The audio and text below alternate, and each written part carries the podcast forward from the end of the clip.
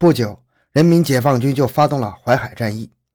战役开始后的第十七天，也就是一九四八年十一月二十二日下午，黄百韬的第七兵团全军覆没，黄本人也被击毙了。甘其荣在前一天就开了小差，侥幸的逃出了解放军的包围圈。甘其荣一口气逃回了沧州老家，但他除了吃兵粮，什么营生都不会。要干歪门邪道吧，沧州已经解放了，要受打击。这样混了几个月，甘其荣实在是混不下去了。于是就动起了黄百韬藏匿的黄金的脑筋，寻思黄百韬已经死了，那五十两黄金只有他知道，那何不去上海悄悄的取来，作为做生意的本钱呢？这样，甘其荣就于五月底来到了上海，经朋友唐建的介绍，借住于秦中近处。黄百韬在静安寺附近的那幢花园洋房，自然已经被人民政府没收了，成为中共华东局一个下属部门的办公处。甘其荣经过几次窥查，认定大树下埋的黄金还在，于是便在昨晚悄然前往，潜入花园，把黄金挖了出来。不料甘其荣做梦也没有想到，就在他得意洋洋返回的路上，竟会遇上强盗，遭到暗算，五十两黄金被悉数劫走了。甘其荣在医院苏醒过来后，知道此事已经惊动了警察，他哪敢见官呢？于是马上逃离了医院。甘其荣供述的内容是真是假？这一点必须迅速查明。侦查小组当即前往静安寺附近那幢洋房查看，果然在甘其荣所说的那棵大树下面，发现了一个被潮湿的浮土、草草填没的坑，旁边的泥地上还留有脚印。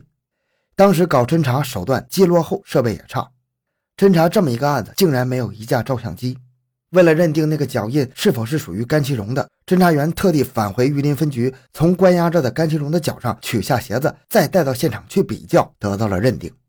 就这样，甘其荣的口供内容初步得到了证实，而甘其荣在龙江路上遭到不明身份的歹徒袭击一事，也就构成了一起重大的抢劫案件。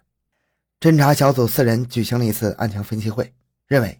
从甘其荣遭劫的情节来看，那个作案者显然是对甘其荣的情况，尤其是对黄百韬遗金是相当了解的。此人的作案目的很明确，就是要得到那五十两黄金。如此情况也就清楚了，案犯是了解甘其荣的身份及其此番赴沪的目的。什么人能够了解甘其荣的身份和赴沪目的呢？只有甘其荣的熟人呢。重新提审甘其荣，别的不问。只问他在上海有什么熟人，这家伙头脑倒也灵活。侦查员刚开口，他就知晓意图了，说：“你们的意思是认为抢黄金的那个人是我的熟人？这一点我可以保证，那个人我肯定不认识的。但是他为什么知道我正好拿到黄金？估计多半是有熟人知道了。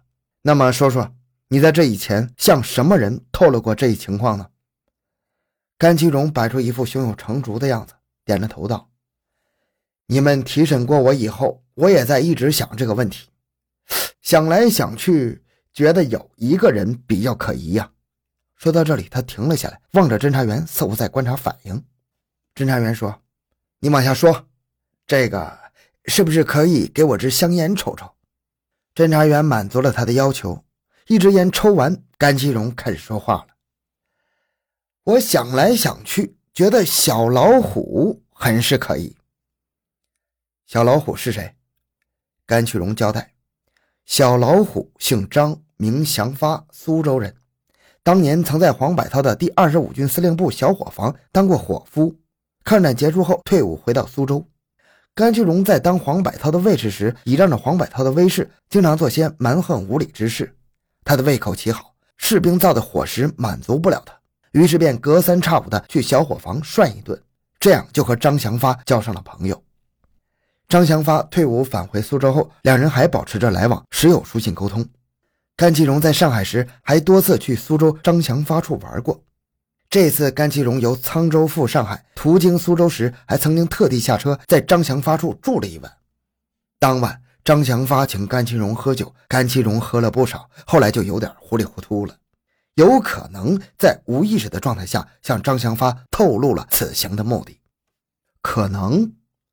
甘其荣又要了一支香烟，边抽边说：“可能，就是我不能肯定把黄金的事告诉张祥发了，因为我的脑子当时已经不大清楚了。嗯，张祥发在苏州干什么行当？他在苏州开饭店，地点呢？嗯，就在关前街上，叫祥发饭店。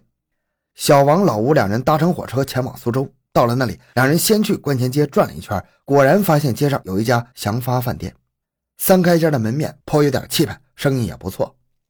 侦查员在不远处的一家小饭店里吃了一顿饭，顺便跟那个北方口音的老板聊了一阵。从老板口中得知，张祥发的朋友很多，经常人来人往不停，所以日常开支很大。另外，他还嗜赌和抽鸦片。这几项加起来，尽管开饭店收入不菲，但也是入不敷出。听说是债台高筑。饭后，王武两个人去了苏州市公安局，要求提供侦查方面的帮助。苏州警方热情应允，派了两名警员去查张祥发的近况。大约过了一个半小时，他们回来向上海侦查员通报了调查情况。张祥发自苏州解放后。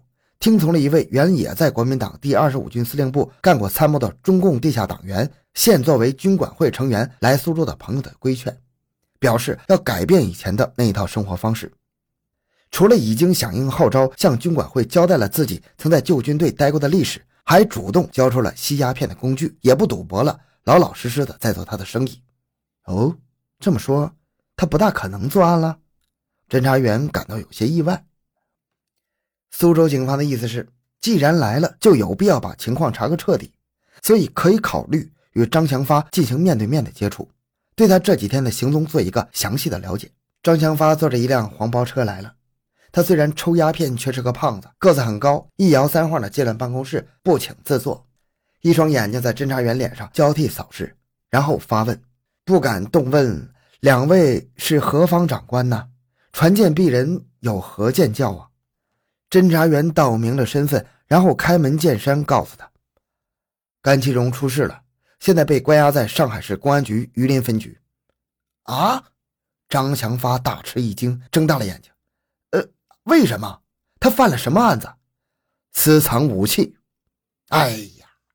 张祥发拍了一下大腿：“这家伙不听我的劝告，叫他把家伙扔掉，他就是不听。